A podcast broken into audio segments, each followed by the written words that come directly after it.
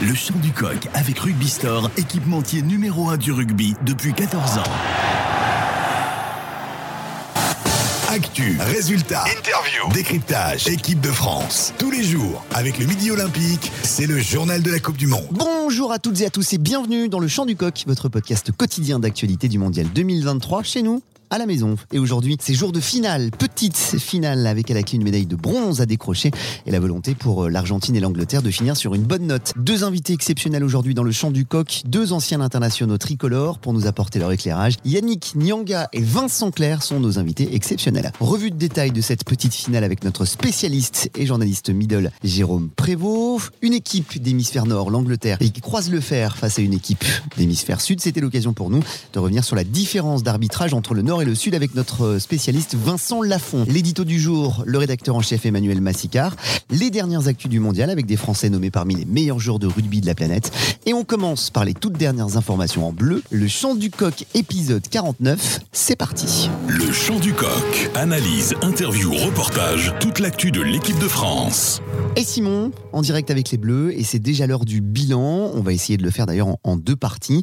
Alors, sur le bilan sportif, nous sommes un petit peu déçus, et puis j'ai l'impression que l'équipe de France n'a pas pu s'exprimer jusqu'au bout et n'a pas pu exprimer tout son talent, Simon. Oui, c'est ça. L'aventure s'est terminée de façon beaucoup trop prématurée. Euh, partout où on a l'occasion de parler euh, rugby, dans les clubs, euh, dans les clubhouses, dans les rédactions, autour des stades, on partage tous la même humeur, le même spleen, même la même nostalgie, cette espèce de sentiment un peu euh, voilà, désabusé. C'est vrai qu'en termes sportifs, c'est un véritable échec pour le staff, pour les joueurs. Une fois encore, je voudrais dire que les Bleus étaient inférieurs à ces, à ces Sud-Africains sur ce jour-là, qui nous ont dominés, qui ont été plus réalistes que nous, qui nous ont euh, dominés en, en, termes de coaching. J'ai trouvé le staff beaucoup plus euh, habile, beaucoup plus intelligent, beaucoup plus lucide. Moi, je trouve qu'il n'y avait pas photo ce, ce jour-là. Alors, c'est vrai que c'est un, c'est un terrible échec pour le rugby français. On avait tous besoin de cette victoire. Les clubs en avaient besoin. Voilà, il y, a quand même de belles choses. Il faut pas tout jeter à la poubelle. Il faut pas oublier que l'équipe de France avait un taux de réussite, un taux de victoire euh, qui a été euh, rarement égalé euh, jusque-là. Donc, donc voilà, c'est de bon augure quand même pour la suite. Mais oui, effectivement, euh, ça fait mal de voir euh, les Sud-Africains et les, les Néo-Zélandais s'affronter en finale euh, sans nous. Il faut rien jeter, on construit, on a un genou à terre, mais on n'est pas mort, on reviendra. Ouais. Donc, euh, Louis Biel, Biarré, euh, Dupont et Penaud, ces trois-là sont déjà dans les World Rugby Awards. Donc, ça veut dire que quand même, il y a quand même un bel espoir sur le rugby français. Oui, bah, tout à fait, hein, parce que nous, avant le début de la compétition, il faut quand même se souvenir qu'il y avait des tas d'équipes qui nous enviaient euh, plusieurs de nos individualités, que franchement, on pouvait regarder euh, toutes les équipes de ce mondial euh, dans les yeux. Je troquerai pas le, le, moindre de nos troisième lignes pour ceux de l'Afrique la, du Sud, par exemple. On a de, de, superbes individualités, comme tu en parlais, Fred. Ces trois joueurs-là, Antoine Dupont, Damien Penaud et Louis Bielbiaré, ont été euh, nommés dans différentes catégories euh, dans les World Rugby Awards. J'espère que voilà qu'on aura un petit titre, même si ça ça compte pas pour grand chose. Clairement, euh, le 15 de France dispose d'individualités que des tas de nations nous envient et on ne doit pas en, rougir. Il faut juste que le jour J, toutes ces, ces, individualités se transcendent et je reste persuadé que sur ce quart de finale là, cela n'a pas été euh, totalement le cas. Deuxième partie de ce bilan, c'est l'image, l'image du 15 de France, l'image des joueurs et puis l'image du rugby, alors là, pour le coup, ça, c'est une réussite. Oui, c'est une réussite parce que la cote de popularité des Bleus n'a fait que grandir. Je pense qu'il y a eu, il me semble qu'il y a eu un record d'audience à plus de 16 millions de téléspectateurs pour le quart de finale. Cela n'avait été jamais vu. TF1 est ravi, est ravi des audiences. Globalement, le, le tournoi a très bien fonctionné. Je pense que la, la France a été à la hauteur de, de l'événement. Ça a été aussi une belle fête populaire. On a vu les, vraiment les Français qui étaient aussi, euh, en fait, abattus que nous et ça, ça prouvait en fait tout l'amour qu'il portait à cette équipe quoi hein. et en termes d'image le rugby français en sort en sort grandi mais en fait on a marqué un essai. C'est dommage qu'on ne l'ait pas transformé.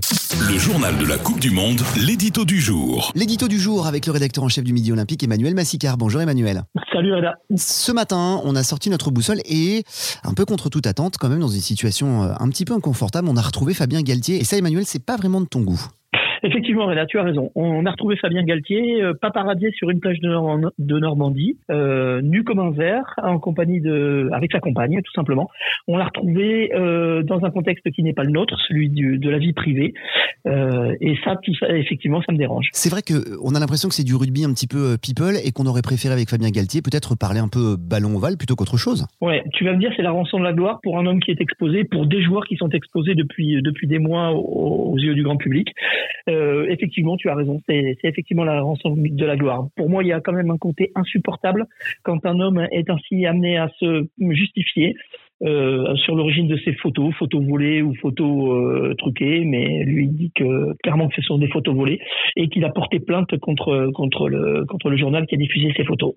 Maintenant, moi, effectivement, j'aurais aimé euh, préférer l'entendre euh, nous parler rugby, débriefer le mondial, ce qu'on n'a pas encore eu le temps de faire avec lui, parce que le, le, temps, parce que les vacances, parce que le besoin de récupérer après la Coupe du Monde, euh, causer des hommes, causer de l'adversaire, la, nous dire ce qu'il a manqué à cette équipe de France et euh, nous dire aussi comment, se, comment il s'inscrivait dans l'avenir.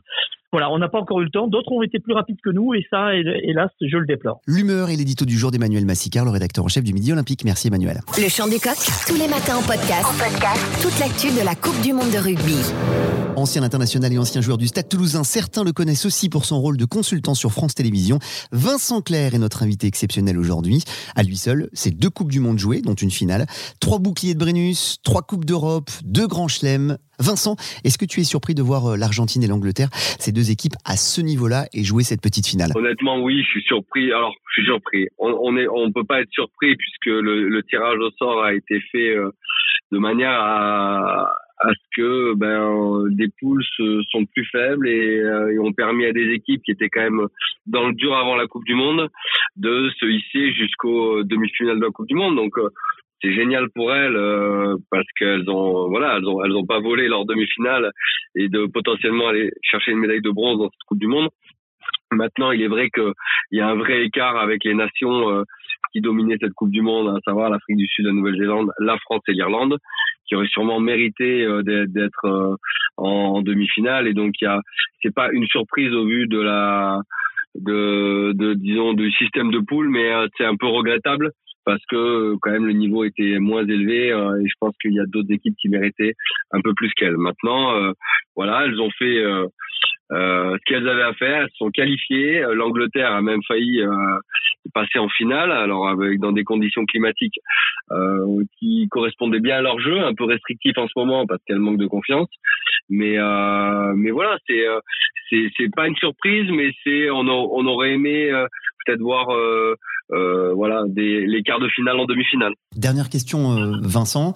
Euh, est-ce que tu t'es remis de cette élimination de, de l'équipe de France ou est-ce que tu es comme tous les supporters Il y a encore un petit peu d'amertume ou ça y est, la page est tournée, on commence à préparer la suite et, et on se dit que l'avenir est devant nous finalement? Moi, je suis déçu pour les joueurs hein, parce que je, je sais l'investissement que c'est euh, d'énergie, d'effort pour arriver à un objectif final qui était d'être champion du monde. Pour la première fois, la, la, France était favorite. et puis c'était une Coupe du Monde en France, donc il y avait envie de, bien figurer. Donc euh, voilà, j'ai été déçu évidemment pour pour les joueurs euh, qui méritaient sûrement d'aller plus loin, en tout cas sur le papier et au vu des, des deux ans qu'ils avaient euh, qu'ils avaient réalisé. Après malheureusement c'est le sport et que et que ça, a basculé du côté sud-africain. Donc ça a mêlé beaucoup de frustration. On l'a vu on a beaucoup parlé de beaucoup de sujets mais euh, mais effectivement cette équipe elle est elle est malgré tout jeune euh, elle a encore l'avenir euh, devant elle. Elle aura sûrement pour la plupart d'entre eux une autre coupe du monde à jouer qui sera pas en France mais mais pour cette génération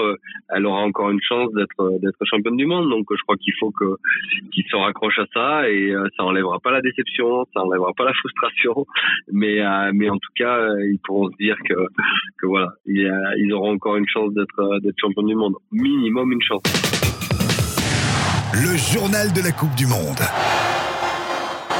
Dans le champ du coq, Jérôme Prévost, spécialiste du rugby outre-Manche de rugby Rama et Midi Olympique. Durant la Coupe du Monde, le 15 de la Rose n'a pas montré son meilleur rugby, Jérôme, mais eux au moins, ils sont là. Ah oui, ils jouent la petite finale contre l'Argentine. Quoi qu'il arrive, euh, ils auront fait une Coupe du Monde réussie, puisqu'on leur prédisait l'enfer avant la Coupe du Monde. Après un début d'année 2023 très très médiocre, une préparation très médiocre.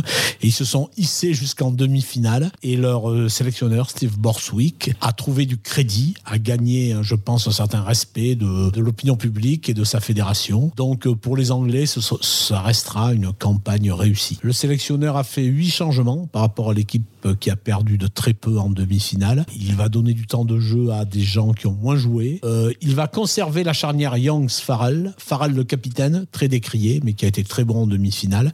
Et Ben Youngs, qui arrête sa carrière sur ce match à 34 ans. Donc c'est une équipe renouvelée avec des gens d'avenir à qui on donne une chance, comme Marcus Smith. Et euh, au moins un vétéran à qui on ménage une sortie sans doute glorieuse. Alors Owen Farrell, il est à chaque fois super surprenant. Il nous sort des drops oui, c'est vrai. millimétrés avec euh, l'entraîneur. On imagine qu'ils sont en train tous les deux de reconstruire une vraie équipe d'Angleterre. Oui, alors comme celle qu'on adorait ne pas aimer Je pense que Owen Farrell va rester encore euh, une ou deux saisons. Enfin, ça, ça en prend le chemin en tout cas. Et moi, vous savez, je suis pas très inquiet parce que l'Angleterre, c'est une grande nation qui a beaucoup de pratiquants. Alors, ils ont des hauts, ils ont des bas, mais je veux dire par là qu'ils ont une réserve de joueurs de haut niveau. Et même indépendamment des problèmes de leur club, ils seront toujours une équipe compétitive à moyen terme. Le journal de la Coupe du Monde. Le Nord et le Sud, justement, on y reste avec l'œil de Lafont, notre analyste au micro de Fred Pimenta.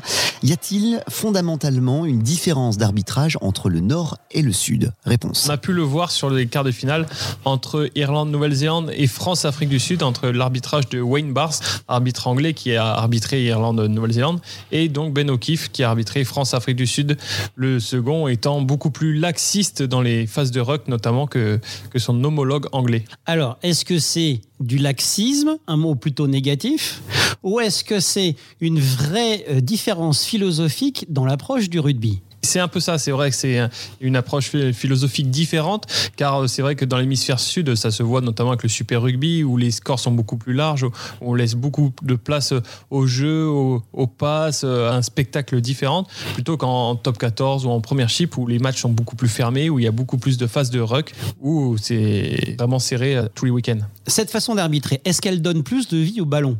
Pas forcément, on l'a vu avec euh, France-Afrique du Sud notamment, où on a vu plusieurs Sud-Africains traîner parfois dans le camp français et ralentir les, libérations françaises et qui n'étaient pas forcément sanctionnés par Ben O'Keefe. Donc euh, ce n'est pas forcément euh, laisser plus place au jeu que d'être laxiste entre guillemets.